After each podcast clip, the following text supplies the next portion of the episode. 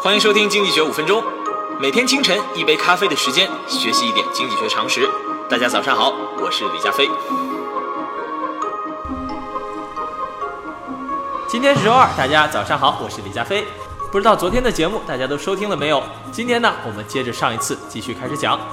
昨天我们讨论了经济学思想最早的起源，在结尾的时候，我们说到亚里士多德有一个错误的观点，流传了一千多年，一直到欧洲的中世纪，还被当时学界的主流所接受。那今天呢，我们就聊一位欧洲中世纪的学界代表人物——托马斯·阿奎那。托马斯·阿奎那呢是一位神父，如果你没有听说过他的话呢，我建议你去了解一下，因为啊，这位阿奎那神父是一位真正意义上的神学大师。现在一提大师呢，我们经常会想到电视上那些养生节目里的那些骗子大师。可是阿奎那呀，是一位真正的大师。随便举几个例子吧。阿奎那神父呢，曾经写过一本书，叫做《神学大全》。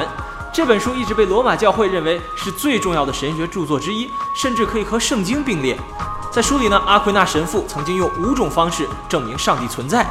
感兴趣的听众呢，可以去找一下这五种证明，了解一下阿奎那神父在神学上的贡献。而今天呢，我们要谈一下阿奎那神父在经济学上的贡献。其实啊，在聊这位著名的神学大师之前呢，我们不妨先去了解一下他所处的时代。阿奎那生于一二二五年，死于一二七四年。这个时候呢，是中国的宋元时期。在中国，南宋、金、蒙古这几方力量正在互相牵制、互相博弈。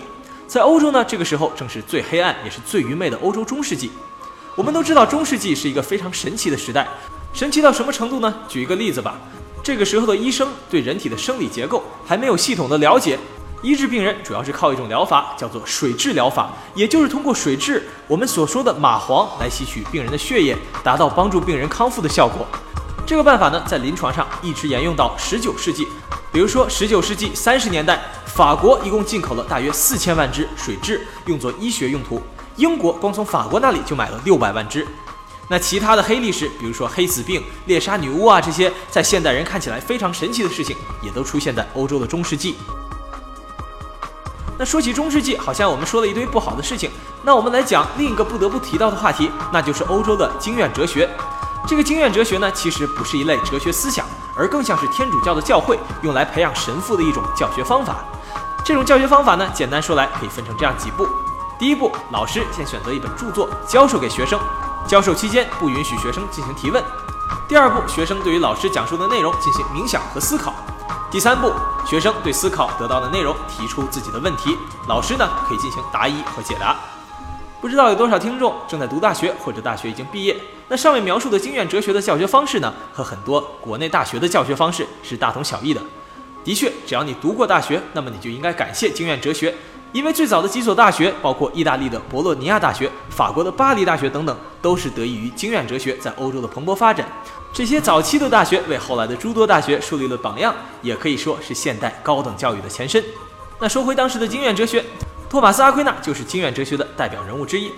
他承袭了圣经里面关于不准收取利率的教义，论述了收取利息在他看来为什么是不合理的。阿奎那的想法和亚里士多德类似。他认为金钱仅仅是交易的媒介，无法自己翻倍或者增长，所以任何试图使金钱增长翻倍的行为，其实都是违背了自然法则，是贪婪而且不道德的。阿奎那认为世界上的物品可以分成两种，第一种商品使用之后依然存在，比如说自行车；第二种商品呢，使用之后就不存在了，比如说我的午饭。对于第一种商品，我们可以租赁收取租金，就像现在我们可以看到共享单车无处不在。但是对于第二种商品呢，我们只能买卖而不能租赁。这就是为什么我们没有听说过共享午餐、共享外卖的原因，因为使用之后这些午餐和外卖就消失了。阿奎那神父认为啊，金钱就好像是午餐一样的第二种商品，因为钱呢花完了就不见了，就像饭吃完了就没了。所以呢，我们不能对借来的金钱收取利息，正如我们不能对借来的饭收取租金一样。这种想法的错误之处在于啊，金钱其实不能被简单分成这其中两类。金钱虽然看上去花完了就没了，但是我可以用钱买来一辆自行车，反复的使用，或者是租借给他人。所以呢，金钱应该也是可以产生租金或者是利息的。好，最后总结一下，今天呢，我们谈到了中世纪的一些奇怪的风俗，还有欧洲中世纪的经院哲学对于现代教育的影响。之后，我们阐述了托马斯·阿奎那反对高利贷的理由，并且提出了我们自己的反驳。好，今天的经济学五分钟就是这样，明天我们不见不散。